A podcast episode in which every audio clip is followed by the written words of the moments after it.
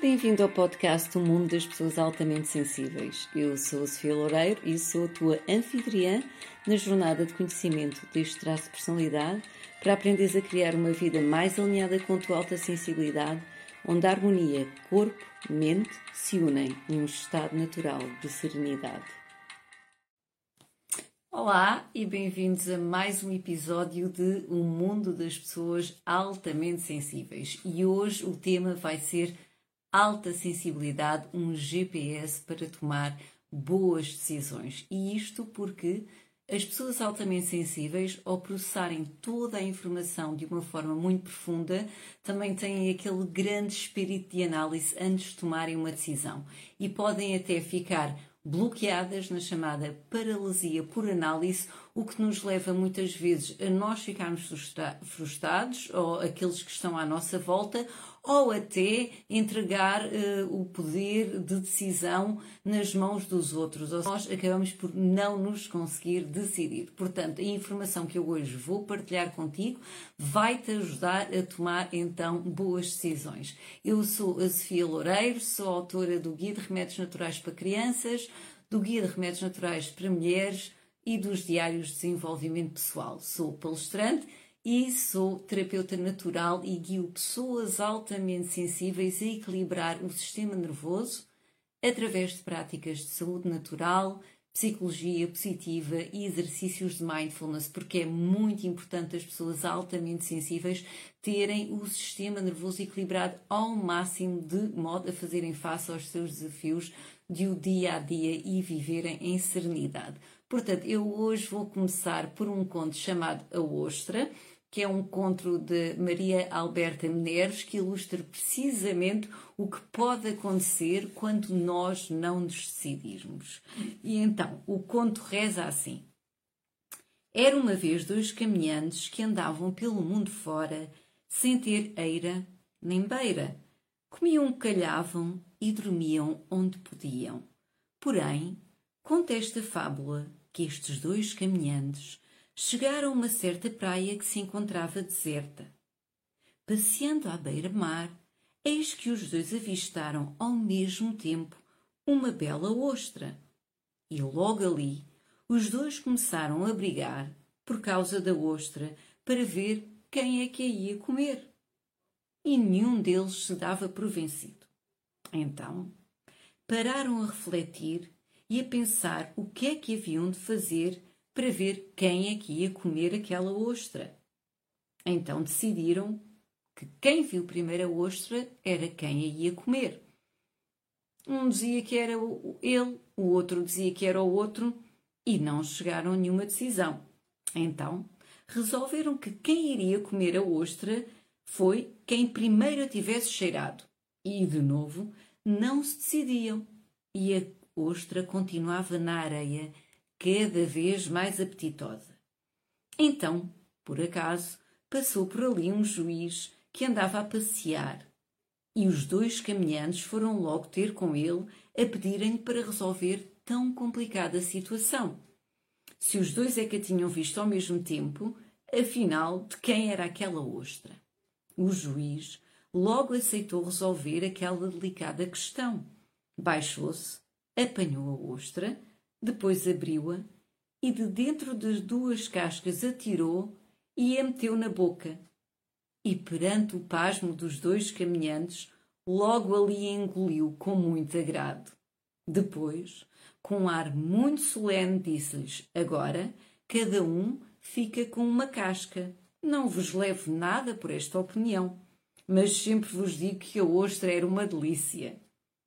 Moral da história quem não sabe resolver, outro resolve por si. Aqui será uma ostra, será outra coisa ali. E é isto que acontece por vezes na nossa vida. Quando nós não decidimos, acabamos por estar sujeitos às decisões dos outros. Eu, por exemplo, sou daquelas pessoas que realmente, nem que seja para fazer uma compra muito pequena, eu tenho que analisar todas as hipóteses e mais algumas, e a qualidade, e o preço, e tudo isto, e levo muito tempo a fazer uma decisão. O que não é um problema por si Ou seja, nós temos aquela capacidade de fazer escolhas conscientes, é ótimo. O problema é se ficamos então bloqueados nessa paralisia por análise. Por isso, o que eu vou partilhar contigo hoje vai te ajudar a tomar decisões e boas decisões.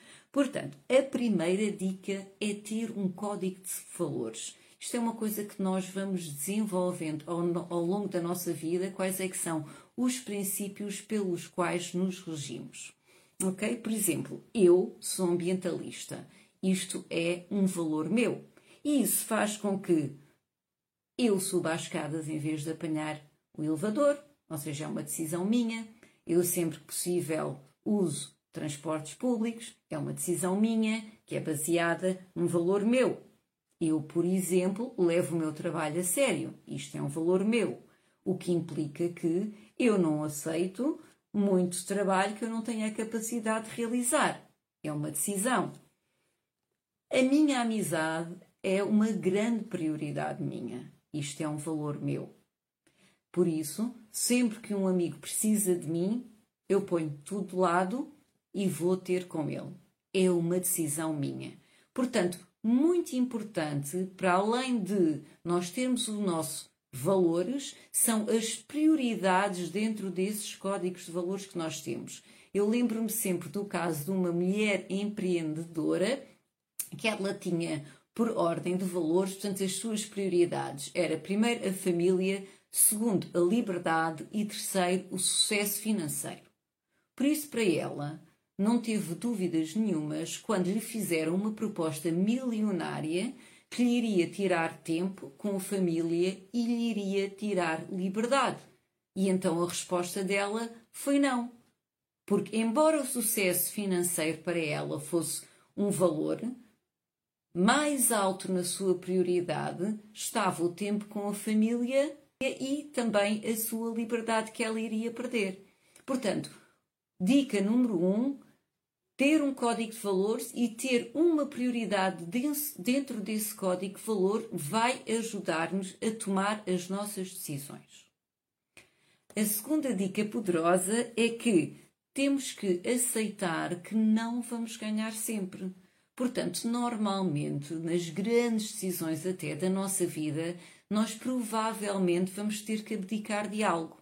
Então, se nós recorrermos à primeira dica e para fazer essa decisão utilizarmos o nosso código de valores, mesmo que mais tarde nós vejamos, ai, não, não acertamos a 100%, vamos primeiro saber, pelo menos foi uma decisão feita alinhada comigo, ok?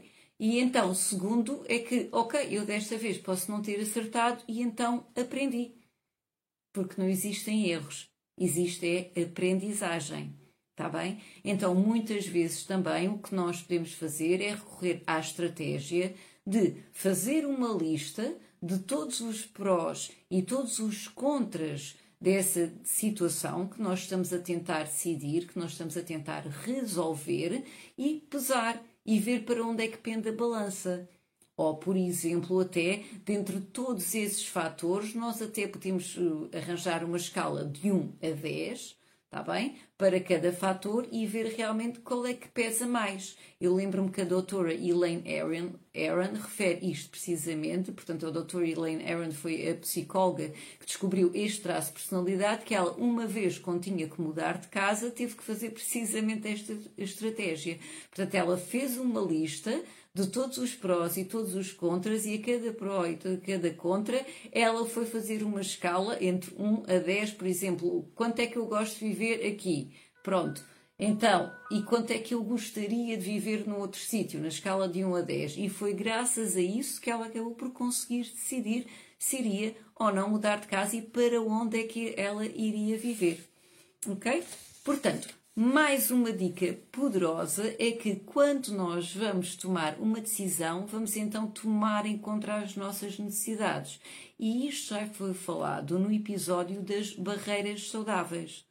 Ou seja, como estabelecer barreiras saudáveis. Portanto, nós também temos que, quando vamos tomar uma decisão, tomar em conta as nossas necessidades.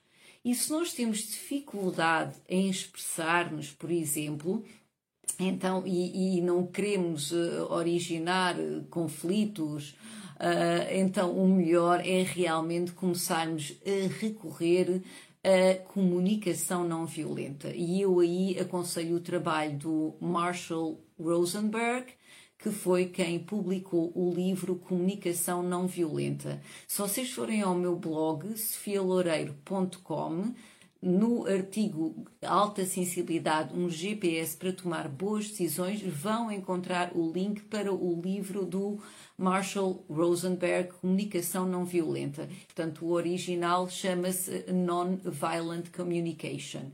É muito importante para as pessoas altamente sensíveis aprenderem isto e acho que isto, na verdade, é um tema para outro episódio: como gerir conflitos e como nos sabermos expressar.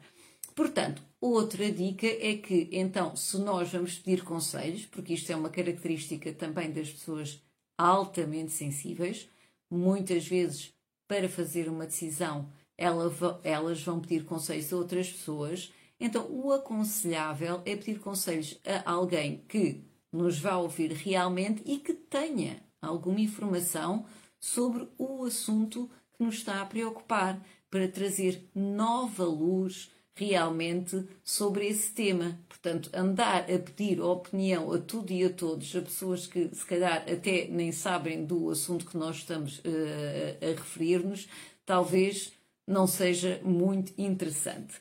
E então, acabo com esta história que era uma entrevista a um empresário de sucesso em que o jornalista perguntou a esse empresário qual é que era o segredo do seu sucesso.